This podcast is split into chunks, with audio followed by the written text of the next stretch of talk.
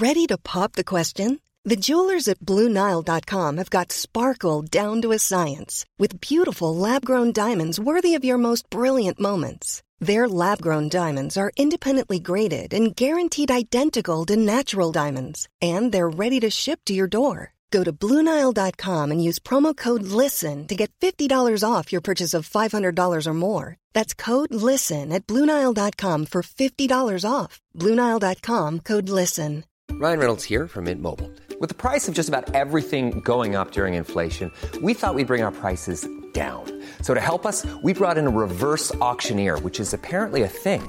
Mint Mobile unlimited premium wireless. Ready to get 30, 30, bit to get 30, bit to get 20, 20, 20, bit to get 20, 20, bit to get 15, 15, 15, 15 just 15 bucks a month. So, Give it a try at mintmobile.com slash switch. $45 upfront for three months plus taxes and fees. Promo rate for new customers for limited time. Unlimited more than 40 gigabytes per month. Slows. Full terms at mintmobile.com.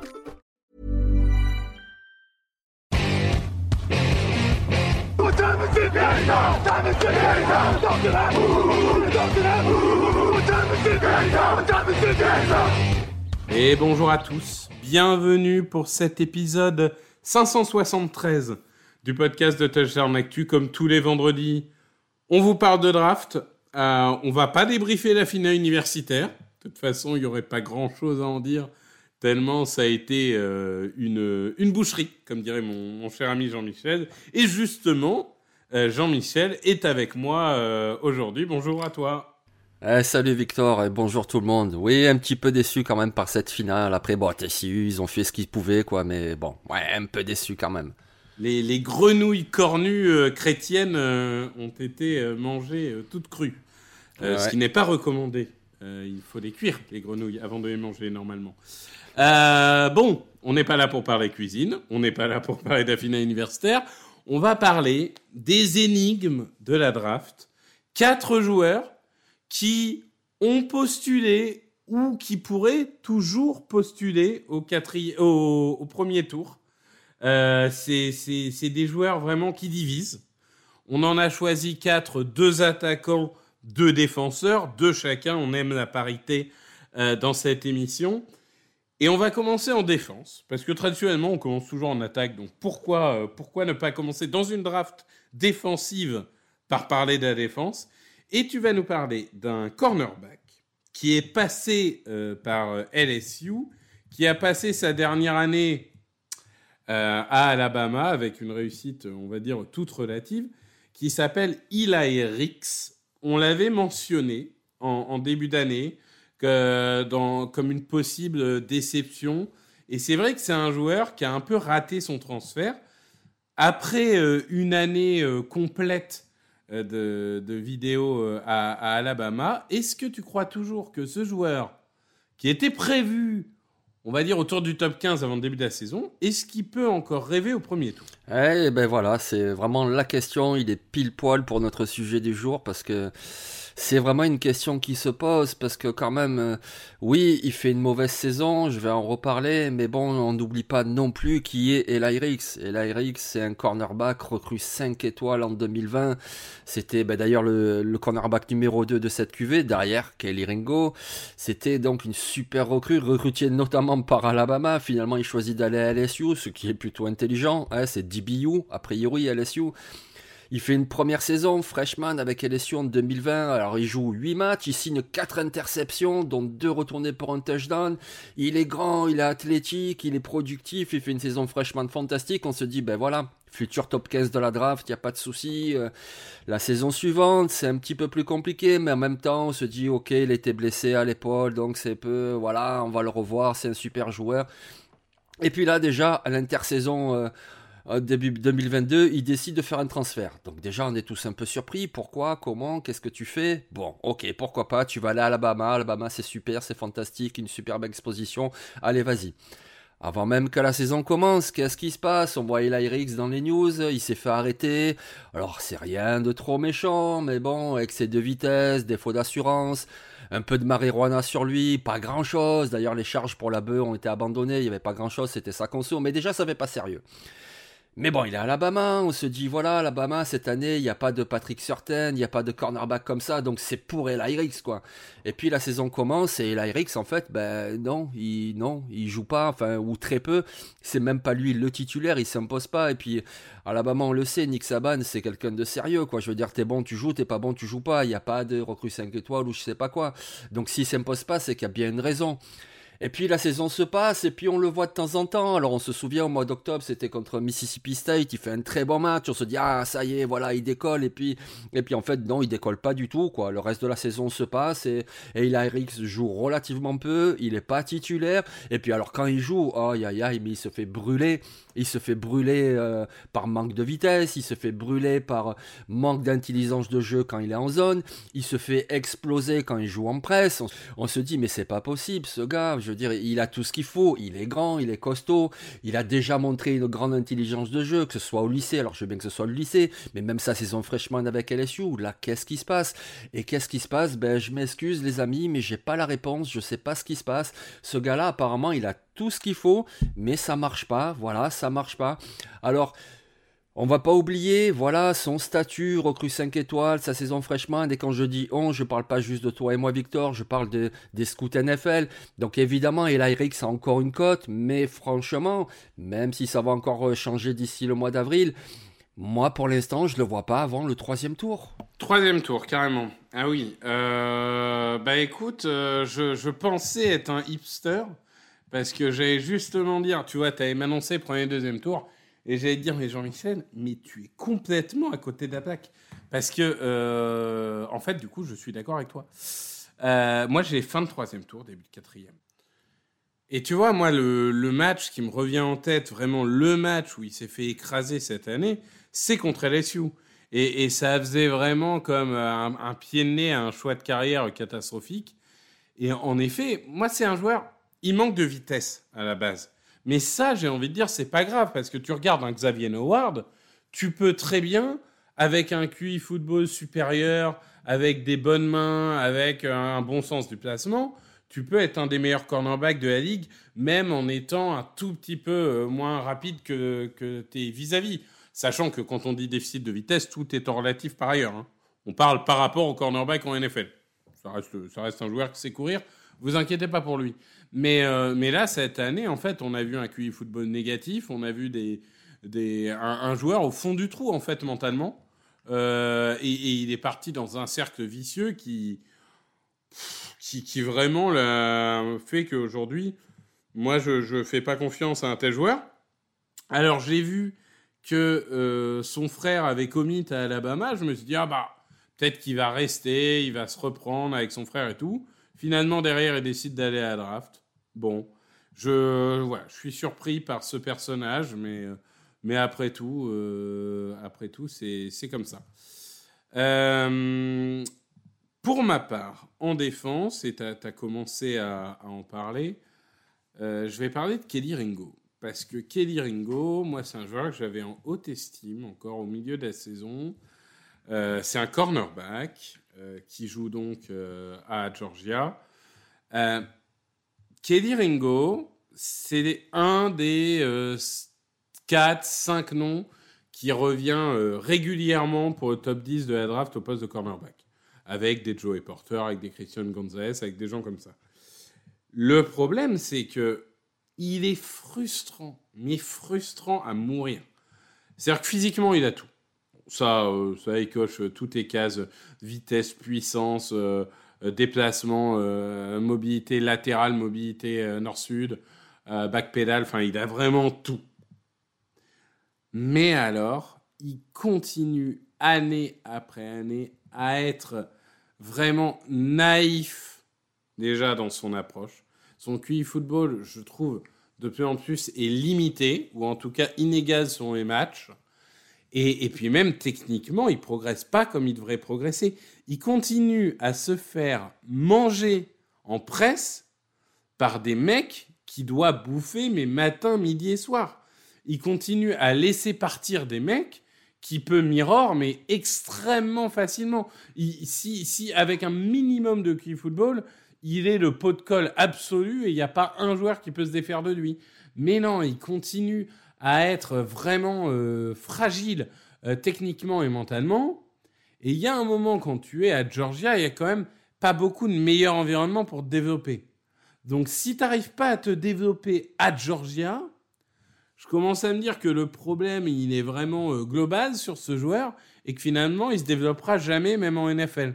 Donc, j'ai peur qu'à un moment, surtout si les interviews se passent mal au combine, mais il peut passer de potentiel premier cornerback de la draft comme il l'était avant la saison à potentiel cinquième, sixième cornerback et même sortir du premier tour éventuellement euh, parce que justement, comme il y a beaucoup de cornerbacks, il y a un moment, tu vas pas en prendre 10 au premier tour. Oui, c'est ça, c'est ça le souci, parce que en fait, si tu regardes la fiche de stats, elle est plutôt pas mal. Hein. Euh, je veux dire, 2021, 2022, à chaque fois, il fait des interceptions, il défend des passes, il fait des plaquages. Et puis tu dis, ben oui, il a tout ce gars-là parce qu'il est vraiment grand, il est très costaud aussi. Donc, euh, en plus, il peut t'apporter un run support. Mais alors, c'est très étonnant, comme tu as dit, qu'il se fasse autant bouger alors qu'il a un gabarit, mais laisse tomber. C'est, c'est un monstre au poste de cornerback. Presque, tu te dis, mais c'est qui lui C'est un safety ou? Non, non, c'est un corner. Il est très costaud, il se fait bouger. Et puis oui, voilà, l'intelligence de jeu. Euh, alors, il fait des bons jeux, mais il y en a plein où il passe au travers et c'est ça le problème. C'est ça le problème pour un cornerback que tu prends en premier tour. T'attends de lui que vraiment il soit très fiable, très constant et c'est son problème. Après, voilà, c'est un tel animal physique que je pense qu'au combat, il marquera encore des points ou il les confirmera. Et je le vois pas sortir du premier tour, mais effectivement, début de la saison, là, on se disait, bah, Kelly Ringo, ok, c'est le numéro 1, et ensuite on verra les autres au poste de cornerback. Mais non, c'est une telle cuvée que moi, d'ores et déjà, il y en a plusieurs qui y sont passés devant. Euh, Christian Gonzalez d'Oregon, ou Joey Porter de Penn State, et, il y en a d'autres en plus. Donc, euh, oui, c'est plutôt compliqué. C'est pour ça que c'est une énigme. Moi, je pense pas que ça soit comme euh, Eli il finira pas au troisième tour, mais effectivement, il il n'a pas justifié vraiment ce, statut de joueur euh, capable d'être un top 10, un top 15. Euh, ouais, c'est compliqué. Pourtant, il est double champion universitaire, mais, en plus, voilà, même à la limite, il est double champion universitaire, mais quand tu le vois cette année avec Georgia, bah, tu as surtout les yeux d'amour pour l'autre cornerback, Malaki Starks. Alors, je vous, je vous le précise, il sera pas disponible pour cette draft. C'était un freshman, il est trop jeune, mais déjà tu vois ce jeune-là et tu te dis ah oui, ah oui, voilà, ça c'est un cornerback numéro 1. Et donc du coup, ben, Kelly Ringo, il pâtit un petit peu de cette image-là. Donc euh, ouais, ça reste une énigme. Où il sera pris, je pense quand même au premier tour, mais, mais bon, c'est à voir quoi. Ouais, je suis d'accord avec toi. C'est-à-dire que quand, quand, tu vois un mec comme, euh, comme, euh, comme Starks, tu te dis, mais c'est ça que tu aurais dû devenir en fait. regarde, regarde, c'est ça qu'on attendait de toi. Pourquoi t'es pas capable de le faire? Et, c'est vrai que c'est ouais, c'est un peu frustrant. C'est un peu frustrant. Donc ça, c'était pour la défense. On s'est un peu focalisé sur le poste de cornerback. On va continuer à parler de skill player en attaque. Et pour ton, de ton côté, tu vas parler d'un joueur dont on avait déjà évoqué un peu le, profil, euh, on va dire, paradoxal en, en début de saison, c'est Keishon Booty, euh, qui est un receveur, euh, qui était projeté lui aussi comme étant, on va dire, euh, top 3 avec Jordan Addison et Jackson Smith et Jigba. Donc par définition, quand même, top 3 des receveurs, du coup, premier tour quand même, faut pas déconner. Quoique finalement, est-ce qu'il y aura 3 receveurs au premier tour? Après cette saison-là, c'est un débat. mais, mais du coup, Keishon Booty, qui était du coup attendu comme la star de LSU, etc. Il n'a pas performé comme on aurait voulu cette année. Est-ce qu'il n'a pas performé parce qu'il est moins bon? Ou est-ce qu'il n'a pas performé parce que euh, le, schéma était un peu différent des années d'avant et qu'il avait un quarterback qui dansait des saucisses? Pardon Daniel, mais d'ailleurs il a foutu la merde en revenant. Hein. Bien joué de, de revenir à LSU parce que maintenant tout le monde veut se barrer. Bouti, Bouti il avait dit qu'il revenait. Hein. Il avait dit je reviens en, college football, je vais vous montrer qui je suis. Daniel s'il a dit non, mais moi aussi je reviens. Bouti a fait ah ah bah je vais à la draft du coup. c'est exactement comme ça que ça s'est passé en plus. Hein. C'est eh terrible. ouais. Le fameux Jaden Daniels. J'aimais beaucoup quand même ce joueur euh, à Arizona, mais Arizona State, mais euh, très bon, bon Ouais, voilà, c'est ça surtout, c'est ça le problème. Bref, Keshon Bouti, ouais, ben lui aussi, comme il Eric, c'est une recrue 5 étoiles, je veux dire, et puis lui aussi, c'est son freshman, il fait une superbe saison. Euh, sa saison sophomore, elle est, elle est fantastique jusqu'à ce qu'il soit fauché pour une blessure, mais il faisait vraiment une saison euh, sophomore extraordinaire. Et puis voilà, c'était vraiment le top 10 de la draft lui aussi, parce que rapide, parce que prendre les bons angles d'attaque de la défense, parce que relativement de bonnes mains, parce que si, parce que là, c'était vraiment le super espoir. Et puis arrive donc cette saison 2022. Alors oui, c'est vrai qu'au poste de quarterback à LSU, ça a pêché, donc forcément ça l'a pas aidé. Mais il y a aussi plein d'autres choses qui posent question. C'est que ben déjà, il est, très peu ciblé. Alors je veux bien que Jaden Daniels soit plus un quarterback qui court par rapport à un qui lance. Mais bon, quand même, il y a forcément une raison à ça si tu n'es pas trop dans le playbook. Après, ce qui peut poser question aussi, c'est au niveau du du caractère, de la personnalité. C'est-à-dire que pendant la saison, à un moment donné, il a effacé toutes les mentions à LSU sur ses réseaux sociaux. Vous allez me dire, c'est rien. Oui, c'est pas grand-chose, mais déjà, ça montre une mentalité un petit peu bizarre. Alors après, il a remis les trucs, et puis on l'a revu sur le bord du terrain quand il jouait pas. Et il a encouragé ses coéquipiers. On s'est dit, ah d'accord, ça va, il est un peu plus collectif. Mais tu vois, tu parles du fait qu'il avait annoncé qu'il revenait à LSU, puis finalement il a changé d'avis. Mais oui, mais ce qui s'est passé aussi entre temps, c'est qu'il y a eu la finale SEC contre Georgia. Alors, au niveau de la finale, contre Georgia, il a été très bon. Euh, de tête, il avait fait plus de 100 yards, il avait inscrit un touchdown, il avait été très bon. Sauf que ce qu'on a appris après, c'est que juste avant cette finale, la veille ou l'avant-veille, etc., il y a eu une grosse partie, euh, euh, c'est parti en vrille avec euh, de l'alcool, du sexe, etc., machin. Du coup, les gens LSU vraiment n'étaient pas contents, etc., et ils ont fait comprendre que, bon, écoute, petit, va-t'en de là, parce que sinon on va te virer, donc, donc annonce-le toi-même. Et donc, il a annoncé qu'en fait, non, ben, je reviens pas à LSU, je me présente à la draft. Donc voilà, on le sait. Alors c'est peut-être pas vrai pour toutes les franchises, ou alors c'est plus ou moins, mais le caractère c'est quand même important. Donc voilà un gars qui a commencé cette année à faire la gueule. Ensuite il fait voilà un peu des conneries dans des soirées. Surtout que cette année il a été papa. On se dit bah ça y est, il est rangé, va être sérieux. Ah ben non, il part en vrille, euh, il fait des teufs dans tous les sens et tout. Donc euh, ben ça reste une énigme. Une énigme pourquoi? Parce que le talent il l'a, il l'a. C'est un très bon joueur forcément, les scouts NFL, les managers, les entraîneurs se disent voilà, c'est un receveur, il est super, il est bon. Mais après, tu as tout ce qui est à côté. Tu te dis ouais, mais bon, est-ce que vraiment je peux investir un contrat de 5 ans sur un gars comme ça? C'est ça qui pose question. Alors, euh, bon, ce jour, moi je dirais que quand même, il devrait être pris au premier tour, ou alors vraiment au tout début du second, parce qu'il a vraiment beaucoup de talent. Mais il est très loin du joueur top 10 qu'on avait vu sa saison freshman et sa saison sophomore. Donc, euh, pour moi, voilà, il est bien dans notre sujet du jour, euh, l'énigme. Ah, J'aime bien, tu me donnes des idées de titres genre sexe, drogue à LSU, Cation Booty a-t-il perdu la boule et tout. Non, non, on va, on va faire du clic. Euh, tu sais, on va arriver genre sexe, drogue.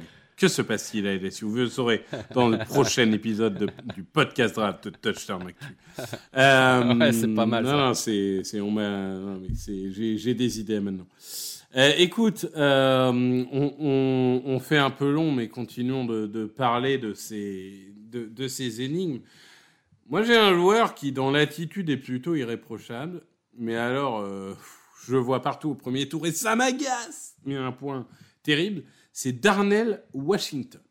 Alors, Darnell Washington, qui est un tight end, euh, comment décrire le bonhomme? Euh, Si vous voulez le contourner, il faut poser un demi-RTT.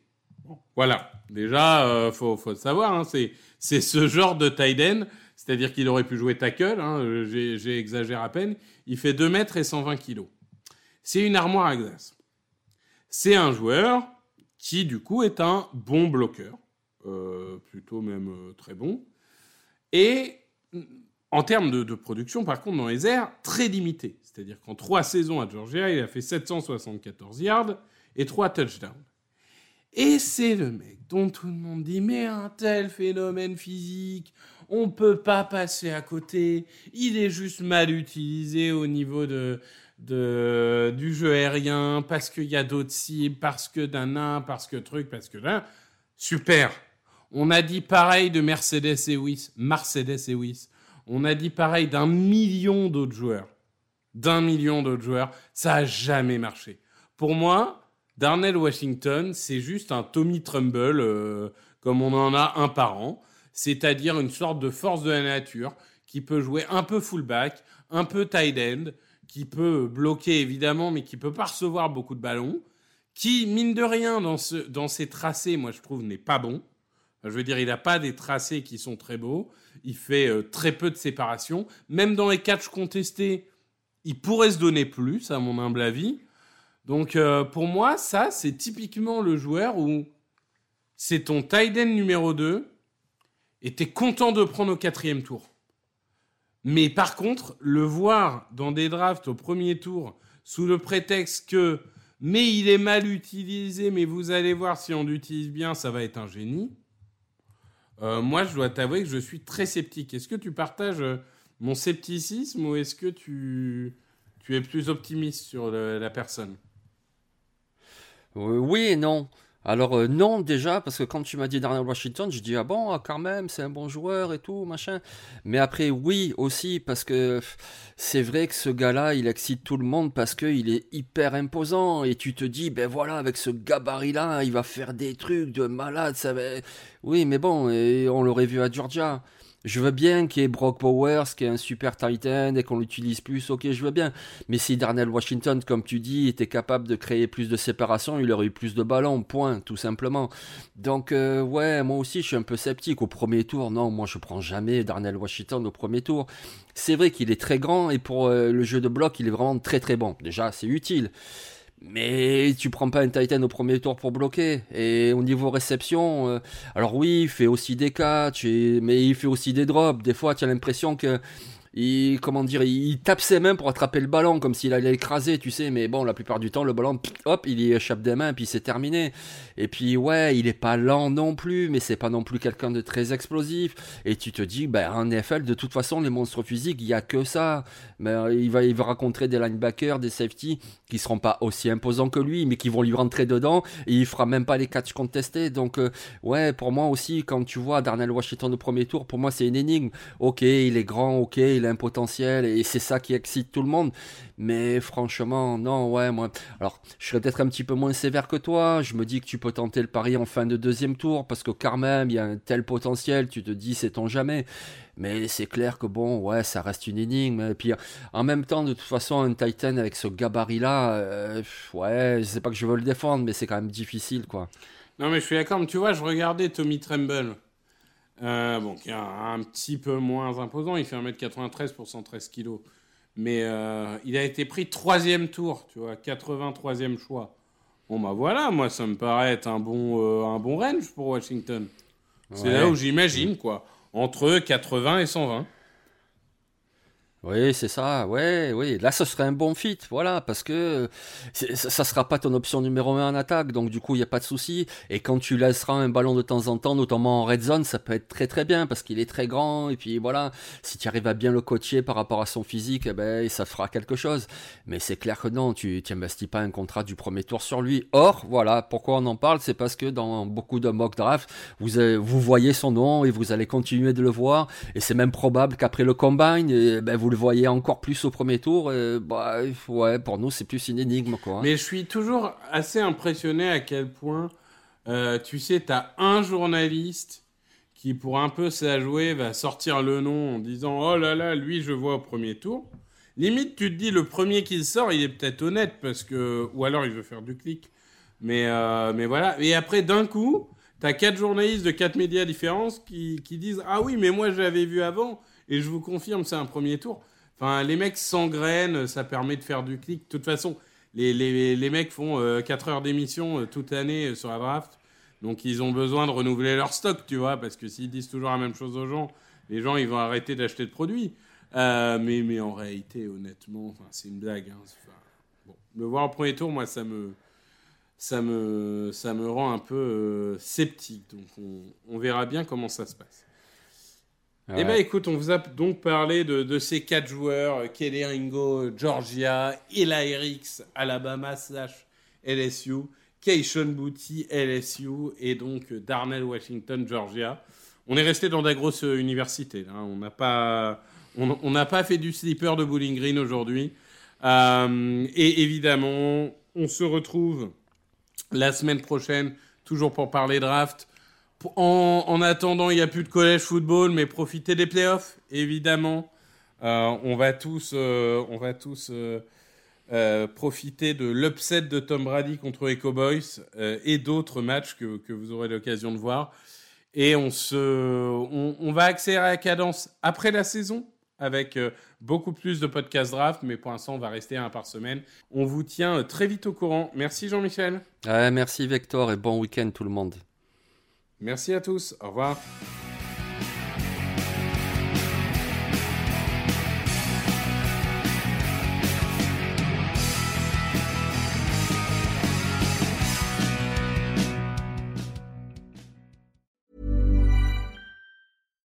Deserves the best, and there's no better place to shop for Mother's Day than Whole Foods Market. They're your destination for unbeatable savings, from premium gifts to show-stopping flowers and irresistible desserts. Start by saving 33% with Prime on all body care and candles. Then get a 15-stem bunch of tulips for just $9.99 each with Prime. Round out Mom's menu with festive rosé, irresistible berry chantilly cake, and more special treats. Come celebrate Mother's Day at Whole Foods Market.